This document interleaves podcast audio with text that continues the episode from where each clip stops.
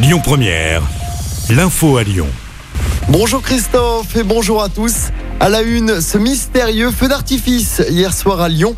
De nombreux Lyonnais ont été surpris par ce feu d'artifice tiré depuis le Matmut Stadium de Gerland. C'était vers 23h15 et ça a duré une quinzaine de minutes. Les détonations ont été entendues jusqu'à Villeurbanne, Vénissieux, Oulin et la Mulatière. Selon le progrès, c'est le loup rugby qui est à l'origine de ce feu d'artifice. Une autorisation avait été déposée en préfecture, mais le club avait tenu le secret. On ignore encore le motif de ce feu d'artifice. Verdict attendu tout à l'heure à Lyon dans le procès de huit personnes. Elles sont soupçonnées d'avoir tenté de braquer un fourgon blindé à Saint-Chamond. Ça s'était passé en 2017 dans la Loire. Six mois après cette attaque, les accusés avaient été interpellés à Saint-Chamond, Saint-Étienne et Oulin. Des peines de 7 à 20 ans de prison ont été requises. Ce terrible drame, cette semaine à Lyon, une petite fille de 11 mois est décédée mercredi après avoir ingéré un produit toxique dans une crèche privée du 3e arrondissement. Malgré l'intervention des secours, le bébé est décédé à l'hôpital femme-mère-enfant de Bron. Le parquet de Lyon a ouvert une enquête pour homicide involontaire.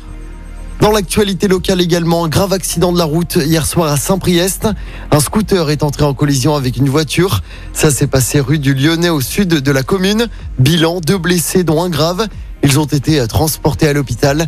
Les causes de l'accident ne sont pas encore connues. Et puis Gérald Darmanin dans l'agglomération lyonnaise aujourd'hui. Le ministre de l'Intérieur est attendu en fin de matinée à Saint-Cyr au Mont-d'Or pour la remise des diplômes de l'école.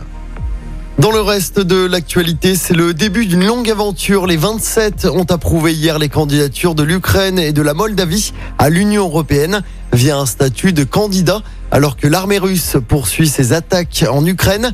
Concrètement, cette décision des 27 va permettre d'entamer un long processus de discussion, plusieurs décennies selon Emmanuel Macron, le chef de l'État. On termine avec un mot de sport en rugby, jour de finale du top 14.